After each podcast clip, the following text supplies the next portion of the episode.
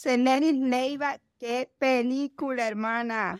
Qué bueno que te gustó, qué gusto.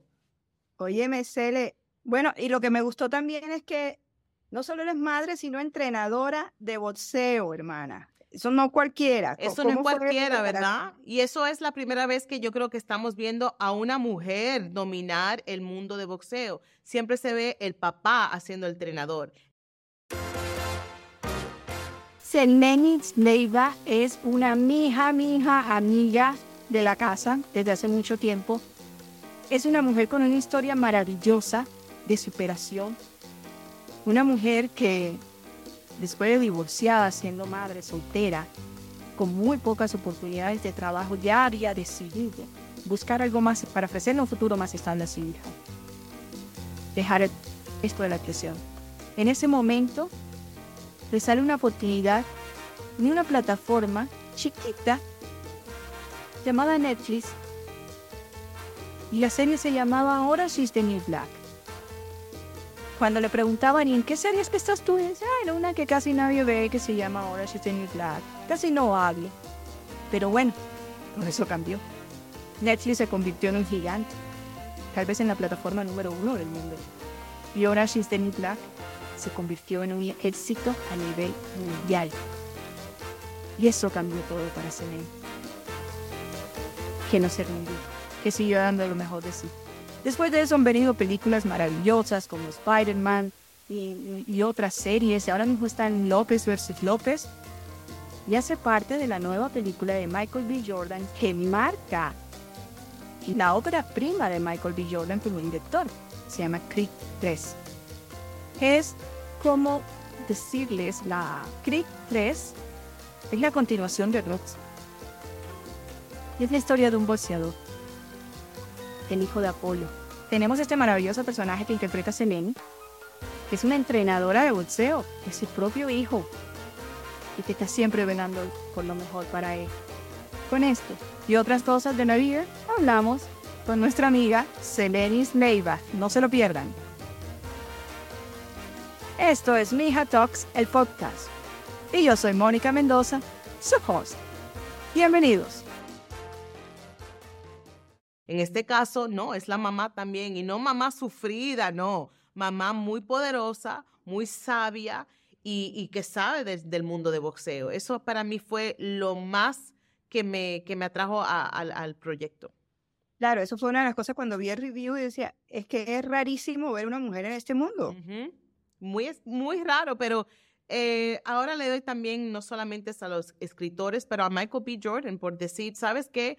Quiero que no solamente sea la representación masculina en esta película, la representación femenina tiene que ser tan poderosa como la masculina. Y ahí se ve, se ve ese mundo no solamente con, con Laura, pero con el personaje de Tessa, con el personaje de la niña, de Mila, con el personaje de Felicia Rashad. Son mujeres que verdaderamente tienen una fuerza, un poder muy importante en este mundo.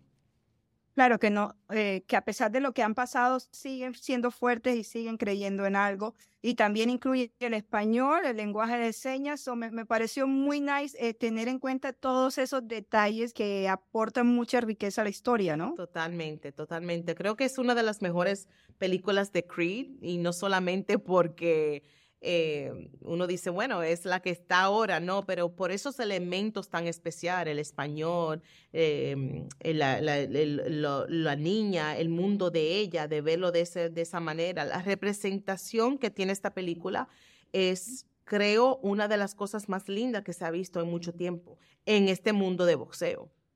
Claro, Selenis, eh, nosotros crecemos también viendo mucho boxeo en nuestras familias. Eh, hay mucho amor en Latinoamérica también por, por el boxeo, el fútbol y el béisbol. Sí. Creciste cercana al boxeo, te tocó aprender mucho para, para, para prepararte. ¿Cómo fue el cuento? Bueno, el boxeo en mi hogar como niña siempre fue unos momentos especiales donde todos los tíos venían, que la cerveza, que el pay-per-view, tú sabes que era un momento muy grande y muy especial.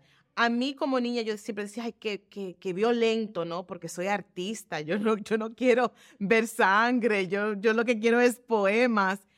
Pero cuando leí este guion dije, ah, esto no solamente es una película de boxeo, es, hay otra otros elementos aquí.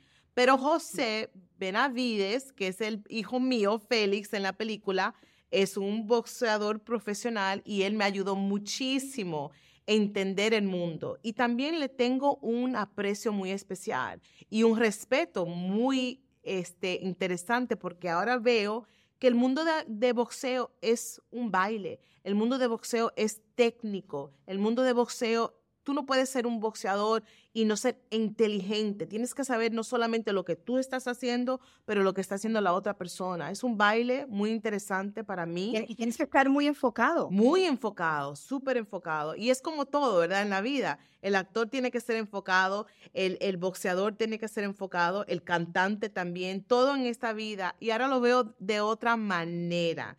Porque yo creo que siempre uno, cuando no sabe de las cosas, dicen, ah, eso es lo que son unos tontos, que lo que están es dándose golpes, que no. El mundo de boxeo es un arte y, le tengo mucho respeto. Y como te digo, José Benavides eh, también eh, venía todos los días y me enseñaba videos, me decía, mira, esta es una pelea que yo hice hace tanto y este es mi hermano que también. Entonces, también me ayudó a entregarme a ese mundo. Ok, te veré practicando boxeo próximamente. ¿Quién sabe? ¿Sabes lo que lo lindo del boxeo? Un ejercicio, ¿eh? Sí, lo lindo del boxeo es que uno saca todas las frustraciones, así que es súper entrar ahí y empezar a dar. Antes de quitártela con alguien en persona, te le das a la, a la pera, anda así. sí. Oye, pero también hay otra cosa que, que el boxeo es muy relacionado a la vida porque también es la vida nos da golpe, como dicen, pero uno se levanta y es como se levanta y como sigue, ¿no? claro que sí, la vida te, te da golpes, a veces estás como que dice against the ropes, ¿verdad? No sabes y, estás tratando, te agarras del otro, como que no puedo, te tira, te dan, te dicen, vamos, empiezan a contar y tú dices, me, me levanto, sigo o no, voy a seguir. Sí, la vida es así y yo he tenido muchas experiencias en lo que es que me tumben y que yo diga, creo que no puedo más y digo, no, sí, tengo, tengo más, tengo más, quiero seguir. Ya cuando, ya cuando creemos que todo está perdido, ¿no? Ya cuando creemos que todo está perdido, hay algo que prende ese, ese sistema, ¿no? Y que dices, no, tengo todavía más. Y eso es lo lindo de esta película, ¿verdad? Que se ve esos momentos donde cada persona como que ya se va, se va a vencer y dice, no, tengo que seguir. Hasta Damien hasta la historia de Damien, que él viene ahí y él quiere acabar con todo, pero es él luchando, luchando por esa vida que perdió, luchando por ese sueño que él perdió. Claro, también, eh, también es algo que, que, yo, que, yo, que yo noté, que no es la típica historia del bueno contra el malo. No, no que, y que la pelea principal es porque están aferrados al pasado y eso nos pasa mucho. Totalmente. Tenemos como que derribar el pasado a move on, ¿no? Y a it's not muchas no, veces. Es, Y es una de las cosas que yo he dicho en otras entrevistas y se lo dije a Jonathan Majors, que una de las cosas más que me impresionó de él fue darle estos niveles a ese personaje, que no solamente es el malo, pero es una persona que aunque tú tengas momentos que lo odias, hay momentos que te rompe el alma de ver a esta persona luchar y saber que esta, esa, es, esa rabia viene de un dolor tan profundo de, del pasado, de, de su niñez.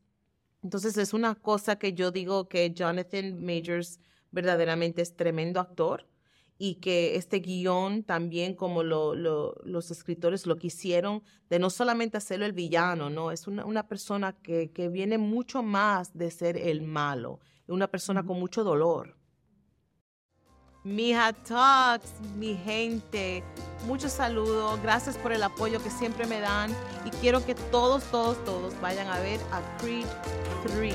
¿Por qué? Porque es una película con mucha pasión, amor, boxeo y la representación de Bye, baby. Bye, baby. You soon. Thank you. Bye. Gracias por poner a Mija Talks en el lugar en el que está en el mundo. Por favor, suscríbete a nuestro canal en YouTube, en las redes de Mija Talks, en Instagram. Y no, síguenos, síguenos en nuestra página mijatalks.com. También en Spotify, iHeartRadio y todas las plataformas.